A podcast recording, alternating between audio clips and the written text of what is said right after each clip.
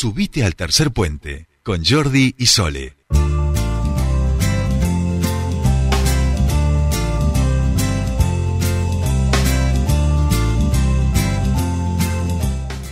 Bien, continuamos con más tercer puente y les decíamos que en el Congreso, en la Cámara Baja, se está debatiendo la nueva ley de alquileres.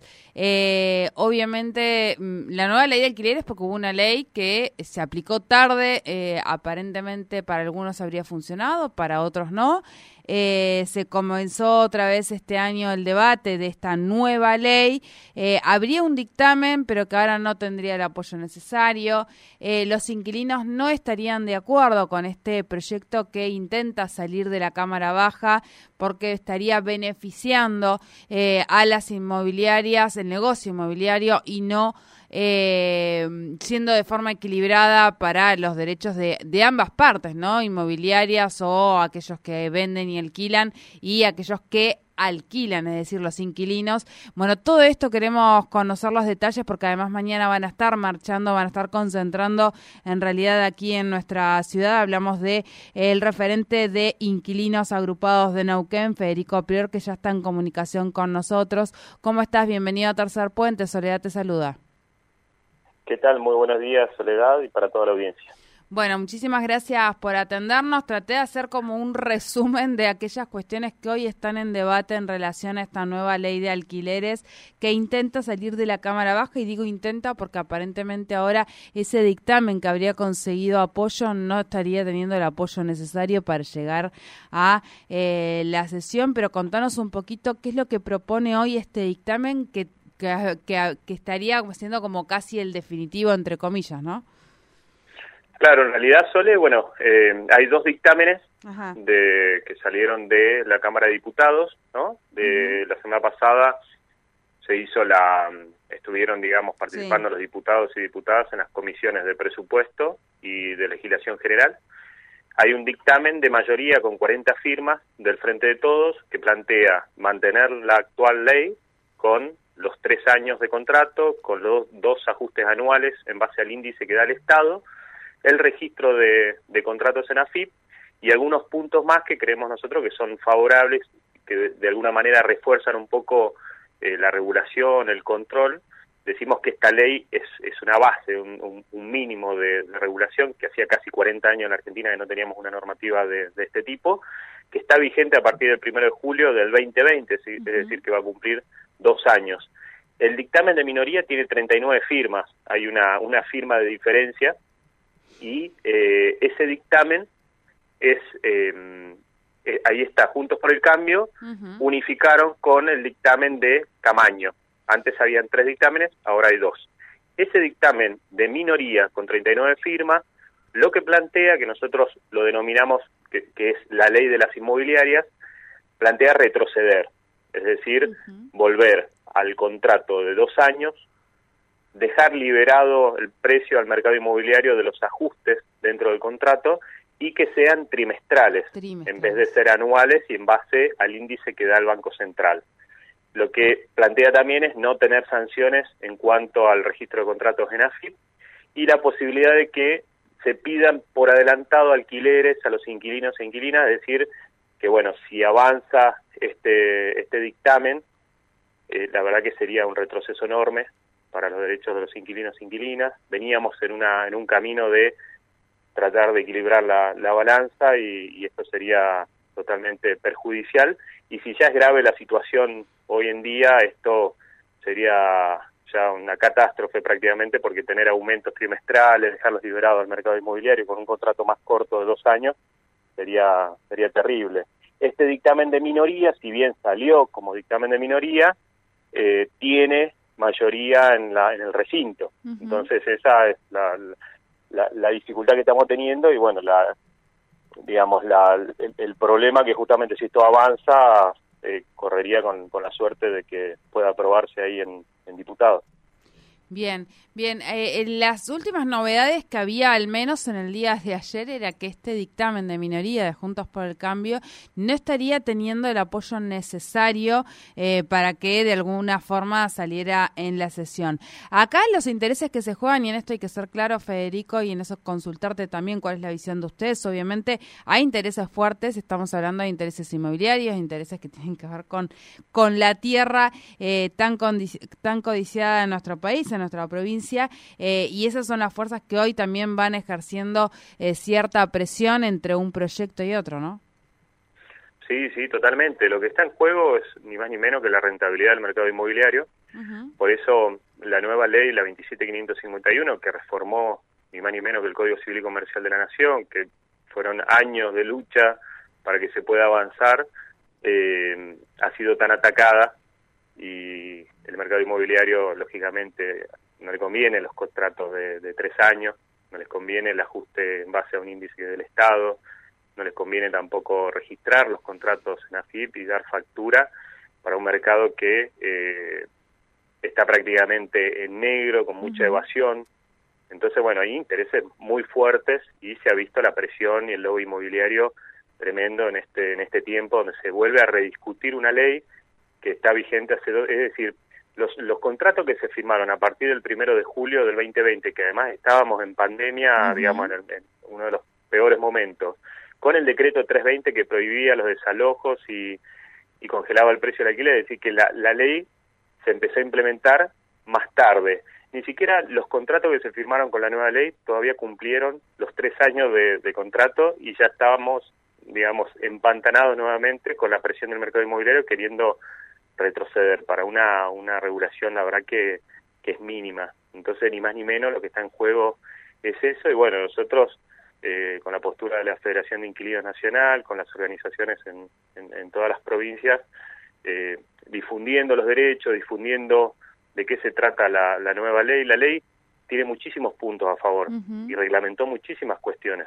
Lo que pasa que lo que está eh, sobre la mesa y lo que pone el mercado inmobiliario tiene que ver con la rentabilidad, tiene que ver con el plazo del contrato, tiene que ver con la, el, el ajuste y el registro del contrato. Esos son los tres puntos. Sí, atados a un problema, claro atados a un problema estructural de, nuestro país. Y en ese sentido, preguntarte, seguramente han visto diferentes alternativas. ¿Hay algún ejemplo de cómo combatir también esta cuestión? Porque es eh, eh, en, un punto, bueno, el tres, tres años eran, ¿no es cierto?, eh, los contratos antes y decíamos que cada un año era esta indexación, ahora lo que están proponiendo es cada tres meses. ¿Han visto ejemplos de otros países donde ha ido funcionando y se ha podido combatir con esta cuestión? Sí, en general los países que regulan el precio del alquiler, eh, bueno, en realidad, más allá de la ley, que es un punto, eh, son estados que tienen políticas activas en el acceso a la vivienda. Claro. Nosotros decimos que en la Argentina no tenemos una política activa de acceso a la vivienda con respecto al alquiler. En la, en la Argentina hoy estás más amparado si se te rompe un celular para hacer un reclamo que si tenés un problema con el alquiler, porque no tenemos órgano de contralor, los inquilinos e inquilinas no saben dónde hacer los reclamos, salvo, lógicamente, el, acceder a la justicia, pero no hay órganos de, contralor, que también es una cuestión que no reglamentó y que no pudo avanzar el Estado Nacional con respecto a esta ley. Es decir, tenemos la normativa, pero no tenemos ningún tipo de control por parte ni del Estado Nacional ni de los estados provinciales. Entonces otros países toman medidas más estructurales, como regular el precio inicial del, del alquiler, algo que no está regulado en la Argentina.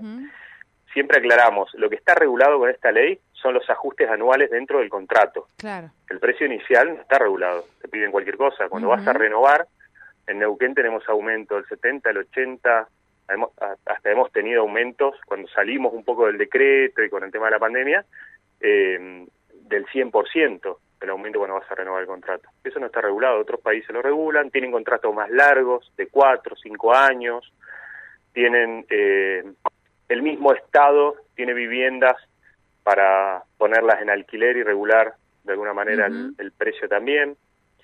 Eh, España, por ejemplo, tiene una inflación del 10% histórica y el Estado toma la decisión de que eh, como tope de los aumentos de los alquileres sea el 2%.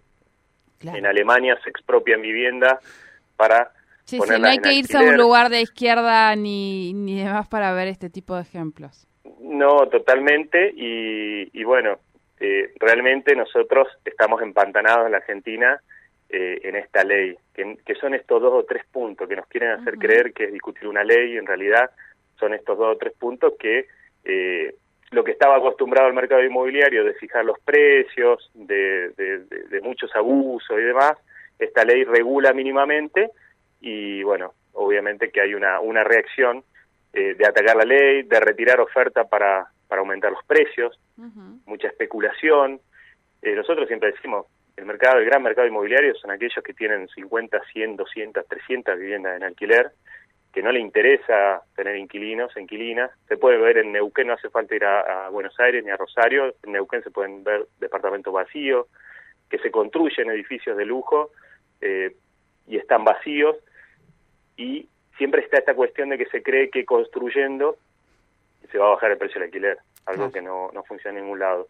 Tampoco entregando viviendas, que es algo positivo, que lógicamente estamos de acuerdo, pero entregando vivienda tampoco se regula el precio del alquiler, sino con justamente más regulación por parte del Estado y con políticas activas en el acceso a la vivienda por alquiler, que somos 9 millones de inquilinos e inquilinas a nivel nacional y alrededor de 160 mil inquilinos en la provincia de Neuquén.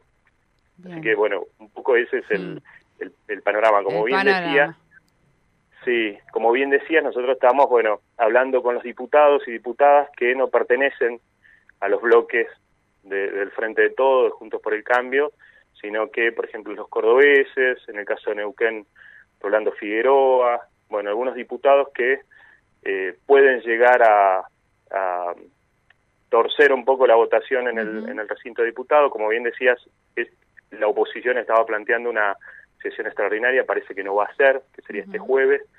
No sabemos si la semana que viene va a ser y si no va a entrar en el recinto y bueno, corremos el riesgo de que eh, pueda llegar a avanzar esta, esta idea de, los dos años de contrato, dejar liberado el precio al mercado inmobiliario, que sería, sería terrible y retroceder totalmente.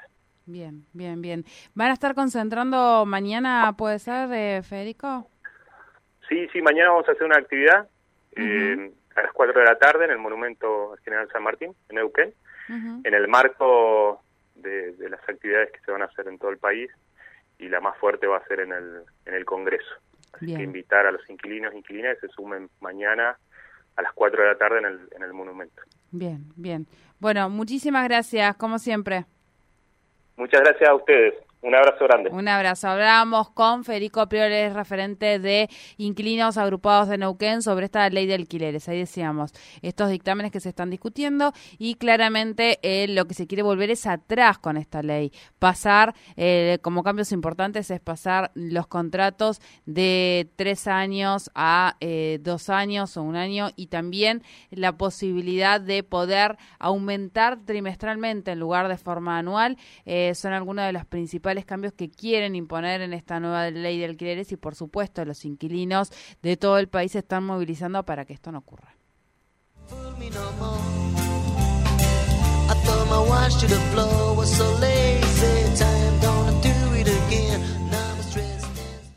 Subite al tercer puente con Jordi y Sole.